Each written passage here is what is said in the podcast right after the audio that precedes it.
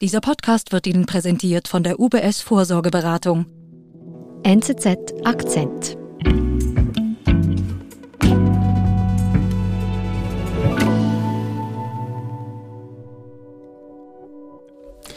Desiree Fixer ist eine amerikanische Finanzspezialistin, eine Bankerin mit mehreren Jahrzehnten Erfahrung bei wirklich großen und namhaften Finanzinstituten. Seit August 2020 ist sie Nachhaltigkeitschefin bei DWS, das ist die Asset Management Sparte der Deutschen Bank. Mhm.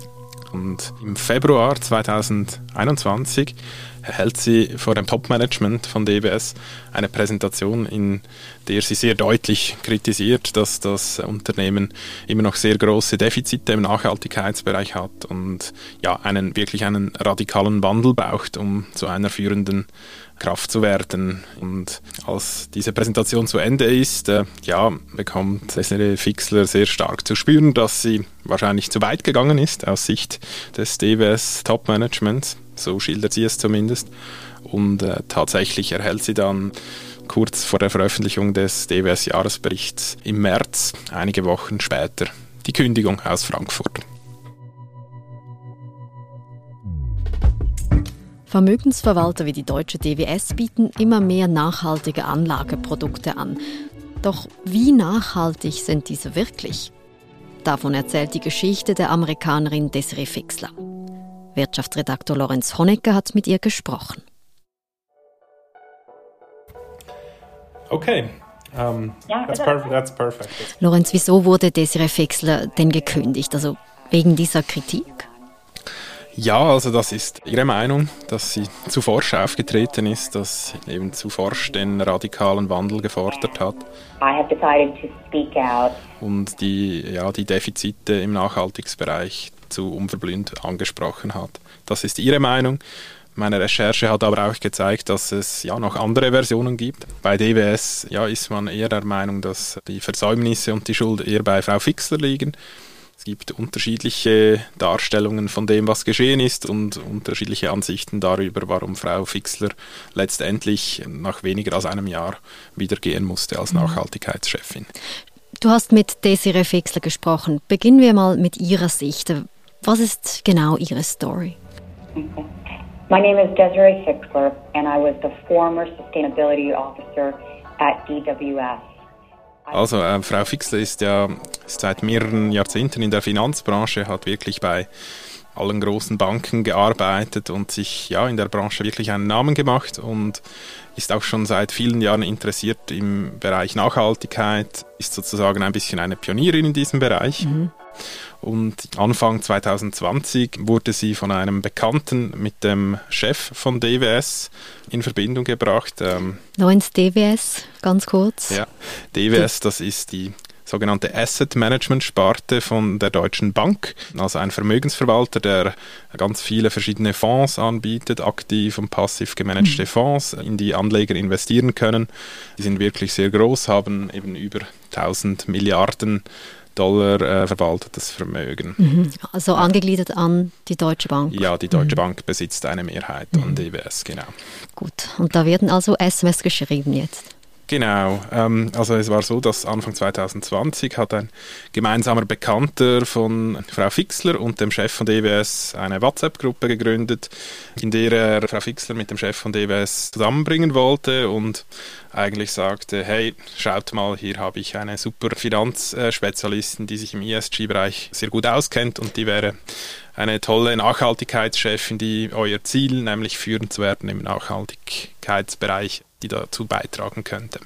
Mhm. Du hast ESG angesprochen. Mhm. Was ist das genau?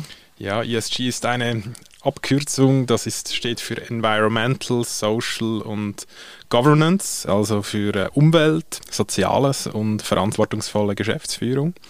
Also es geht im Wesentlichen darum, dass, dass man in Unternehmen investiert, die eben umweltgerecht handeln, also beispielsweise auf erneuerbare Energien setzen, dass man auf Unternehmen setzt, die gegenüber der Gesellschaft verantwortungsbewusst handeln, also die Arbeitsrechte beispielsweise einhalten oder nicht auf Kinderarbeit zurückgreifen mhm. und äh, ja, dass sie äh, so aufgestellt sind als Unternehmen mit ihrer Organisation, dass sie auch beispielsweise nicht Korruption begünstigen. Mhm. Also die DWS hat das Ziel, eigentlich Geld nachhaltig anzulegen von den Kunden. Ja, also oder respektive eben Fondsprodukte und andere Produkte so zu gestalten, ja, dass sie nachhaltig sind und dass man sagen kann, äh, ja, sie sind nachhaltig oder ESG-konform. Gut. Und Desiree Fixler bekommt jetzt also dieses Angebot, dieses SMS. Man will mhm. sie bekannt machen mit dem Chef. Wie geht es dann weiter? Das Interesse ist gegenseitig, man vereinbart, sich zu treffen und sich auszutauschen. Wie man heute weiß, hat das dann sechs Monate später zur Anstellung von Frau Fixler als Nachhaltigkeitschefin geführt. Also eine große, große Aufgabe für mhm. sie und gleichzeitig ja auch für DWS ein wichtiger Schritt, ja, der aber am Ende, wie ich es auch in meinem Artikel schreibe, in einem ziemlichen Debakel endet für beide Seiten. Wir sind gleich zurück. Es gibt Schöneres, als vorzusorgen. Aber kaum Wichtigeres. Zwei Stunden gut investiert. Richtig vorsorgen mit der professionellen UBS-Vorsorgeberatung für komplexe Vermögensverhältnisse.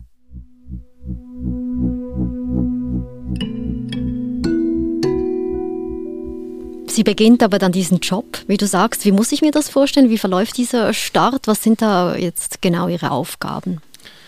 Ihre Aufgabe ist wirklich, DWS zu einem führenden Anbieter von nachhaltigen Anlagen zu machen. Sie soll eine sogenannte Gap-Analyse durchführen, also eine Lückenanalyse und schauen, wo hapert es, wo gibt es Verbesserungsbedarf. Ihre Aufgabe ist, wie einen Gesamtüberblick zu, zu sich zu verschaffen und dann einen Aktionsplan zu erstellen, um ähm, ja, dass man wirklich, dass das Unternehmen nach außen auch wirklich diesen Claim führend zu sein im ESG-Bereich auch wirklich äh, glaubwürdig vertreten kann. Mhm. Und was entdeckt sie da, wenn sie da in dieser Firma eben sich diesem Aktionsplan widmet? Sie schaut sich vor allen Dingen auch den sogenannten Smart Integra ESG Smart Integration Engine an. Das mhm. ist ein sehr tolles englisches Wort, das eigentlich ja, im Grunde genommen ist es wie ein Mechanismus, der beurteilt, ob ein Unternehmen die ESG-Kriterien erfüllt oder wie gut das ein Unternehmen diese erfüllt und gibt dann basierend darauf Noten. Und dieses System ist mangelhaft, wie Frau Fixer feststellt. Ähm, Was heißt mangelhaft? Ja, also es, so ist es beispielsweise vorgekommen, dass das System einem Unternehmen das Unternehmen heißt Wirecard. Das mhm, Kennen großer, wir vom Betrugsskandal. Genau. Das mhm. als großer Betrugsfall in die Geschichte einging. Dieses Unternehmen hat bis fast bis zum Schluss die zweitbeste Note für Geschäftsethik bekommen, obwohl die mhm. Geschäftsführung mhm. dieses Unternehmens Betrug in um, fast unvorstellbaren Ausmaß begangen hatte. Mhm. Und das zeigt, dieser Smart Integration Engine funktionierte nicht so, wie er sollte. Mhm. Ihr Fazit oder Ihre Analyse war, dass DWS zu stark auf externe Daten zurückgreift. Also DWS hat ESG-Noten von externen Dienstleistern wie Moody's eingekauft und äh, aus diesen Noten den Durchschnitt berechnet so konnte es bei Wirecard zum Beispiel sein, dass eine gute Note und eine schlechte Note zu einer durchschnittlichen Note geführt hat, obwohl eigentlich die schlechte Note korrekt ge gewesen wäre. Und, mhm. und was man auch noch sagen muss, ist, das ist ein Aspekt, oder? Also ich, sie hat da viele andere Lücken und Defizite entdeckt. Aber es zeigt ein bisschen, dass diese ganze ESG-Geschichte nicht so einfach ist. Das ist einfach nicht so simpel. Mhm. Also es kann sein, dass ich komme zu DWS und sage, ich will mein Geld nachhaltig anlegen, dass mein Portfolio am Ende doch nicht ganz so nachhaltig ist, weil man eben sich nicht so darauf... Ja.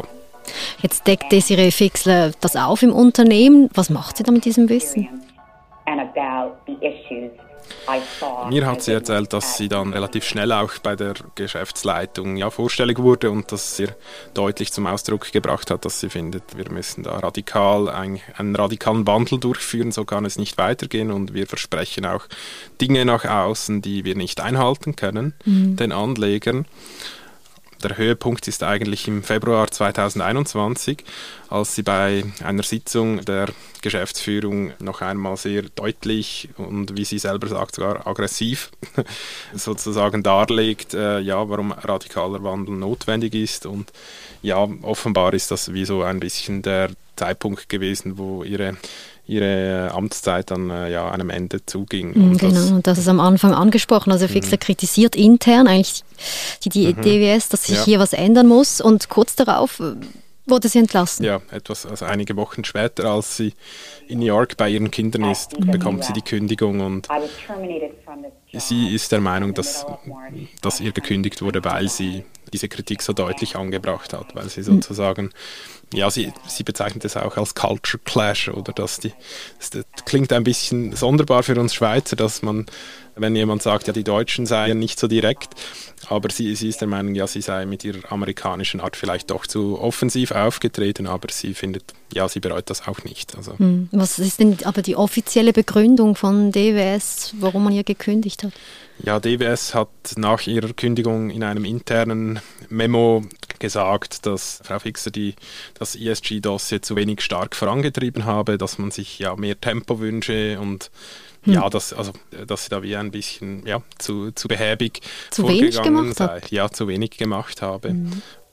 Dieses Memo, diese interne Mitteilung fand dann auch seinen Weg zu Bloomberg, mhm. wo das dann auch ja, beim Rest der Finanzwelt landete.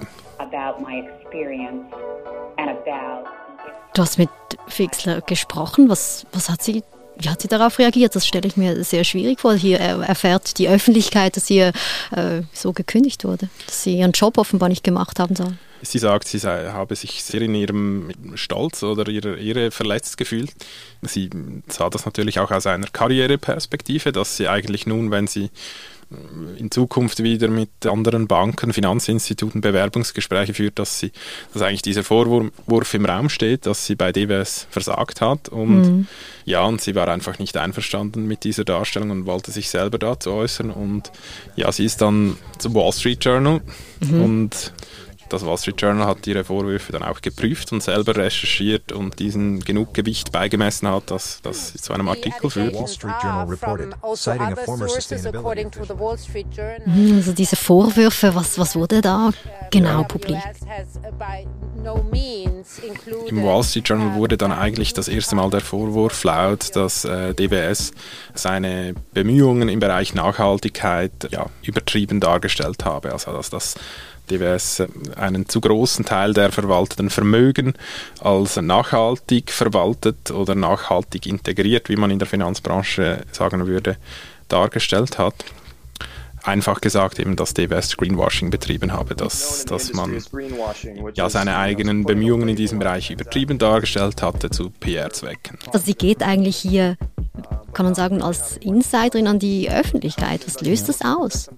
Ja, also ihre Vorwürfe haben zu einer Untersuchung der amerikanischen Aufsichtsbehörden geführt. Das ist wahrscheinlich der, die größte Konsequenz bis jetzt. Auch die Finanzmärkte haben ihren Vorwürfen Glauben geschenkt, insofern, dass, als dass die, der Aktienkurs von DWS abgestürzt ist, nachdem die Untersuchung bekannt wurde. Und, und auch in den Medien hat es eine große Resonanz gefunden. Also gerät hier wirklich ins Rampenlicht durch diesen ja, Fall. Ja, ja, sie, sie, sie sucht das auch. Sie will ihre Geschichte erzählen. Ich bin nicht ganz sicher, ob sie damit wirklich ihr Ziel erreicht, nämlich wieder anstellbar zu sein für andere Finanzinstitute und Banken, weil sie natürlich jetzt als Whistleblowerin natürlich auch eine ja, schwierige Position mhm. hat. Aber sie hat sicher viel ausgelöst und eine Debatte zu einem Thema bewirkt, das schon lange im Raum steht und das auch in Zukunft noch viel zu reden geben wird. What I think is important about this case, though, have a very healthy discussion on how we can improve ESG investing to make sure that all parties in the market do what they say they're doing, that investor money goes Also Greenwashing heißt, man gibt sich grün, aber ist in der Praxis nicht wirklich grün. Ja, man, also man stellt einfach, man sagt, man sei sehr nachhaltig, sehr umweltbewusst, aber es sind Worte statt Taten. Mhm. Ist denn das ein bekanntes Problem, dieses Greenwashing? Ja, das ist in der Branche ein erkanntes Problem. Es besteht natürlich für Finanzinstitute ein riesiger Anreiz, Greenwashing zu betreiben oder sich selber grüner darzustellen, als man ist, weil mit äh, nachhaltigen Finanzprodukten lässt sich eine höhere Marge erzielen als mit nicht nachhaltigen. Die Nachfrage danach ist enorm. Man verdient Geld und mhm. kann sich noch gut fühlen dabei. Das ist äh, eine, mhm. ein Win-Win. Ähm, es ist natürlich nicht so, dass einfach alle ESG-Anlagen deswegen Greenwashing sind oder ähm, aus green oder grün gewaschenen Produkten bestehen. Mhm. Aber trotzdem zeigt es, dass man einfach ja genau hinschauen muss, weil es, ja, es besteht ein Anreiz, das zu tun und es fehlen in der Industrie bis heute einheitliche Standards, was, mhm. um zu beurteilen, welches Unternehmen erfüllt die ESG-Kriterien und welches nicht. Und du hast anfangs gesagt, dass es eben verschiedene Versionen von dieser Story gibt. Wie sieht denn das die DWS? Was sagt die auch zu diesen Greenwashing-Vorwürfen? Ja, DWS äh, ja, wehrt sich dagegen auf der ganzen Linie ist klar der Meinung, dass man die gemachten Versprechen in diesem Bereich erfülle, dass man eher konservativ sogar sei bei der Darstellung der eigenen Nachhaltigkeitsbemühungen man ist wirklich der Meinung, das stimmt nicht, was Frau Fixler sagt. Mhm. Also Aussage gegen Aussage, du mhm. hast mit beiden Seiten gesprochen. Auf der anderen Seite gibt es Untersuchungen. Das mhm. zeigt für mich schon, ja, eine gewisse Glaubwürdigkeit ist den Aussagen von Fixler zu schenken. Wie beurteilst du das? Ich glaube, man sollte die Untersuchung abwarten. Ich glaube, es ist, es ist sicher nicht schwarz-weiß. Ähm, mhm. Wenn die, ihre Vorwürfe so einfach zu entkräften wären, dann gäbe es die Untersuchung nicht. Das heißt, es lohnt sich, diese Untersuchung abzuwarten. Es ist auch möglich, dass am Schluss nichts daran hängen bleibt. Aber ja, es ist sicher ein Fall, der aufzeigt, wie schmal der Grad ist zwischen nachhaltigen Anlagen und Greenwashing. Also es, mhm. oder der, wie schmal der Grad ist zwischen, ja, zwischen einem Unternehmen, das aufrichtig und glaubwürdig probiert, nachhaltige Finanzprodukte anzubieten und einem Unternehmen, das einfach zu PR-Zwecken sich mit nachhaltigen Versprechen schmückt. Mhm, also ein schmaler Grad, aber eben auch, weil du hast es zu Beginn gesagt, hier keine Standards gibt, die auch wirklich sagen, das ist jetzt nachhaltig. Also mhm. da kann hier sich jedes Unternehmen ein bisschen selbst daran orientieren. Ja, also es gibt verschiedene Initiativen, die einen industrieweiten Standard etablieren wollen, aber bis jetzt hat sich keiner durchgesetzt weltweit und das heißt, es, ja, es gibt nichts, es gibt keine verbindlichen ähm, Standards und insofern ja besteht einfach, ist es sehr schwierig für, für den Investor oder für Anleger wirklich zu durchschauen, welche Unternehmen und welche Fonds und anderen Anlageprodukte jetzt wirklich ja, nachhaltig sind. Ich nehme aber doch mit, auch wenn ich nachhaltig anlegen möchte, das ist noch nicht ganz so einfach und so klar, wie das geht. Nein, es ist, es ist sehr komplex und ja, selbst wenn man in etwas investiert, auf dem nachhaltig draufsteht, lohnt es sich ja, das nochmals genau anzuschauen und zu schauen, findet man, das bewirkt etwas, ja. Gut, ich nehme das mit. Vielen Dank für den Besuch bei uns. Danke. Das war unser Akzent. Ich bin Nadine Landert. Bis bald.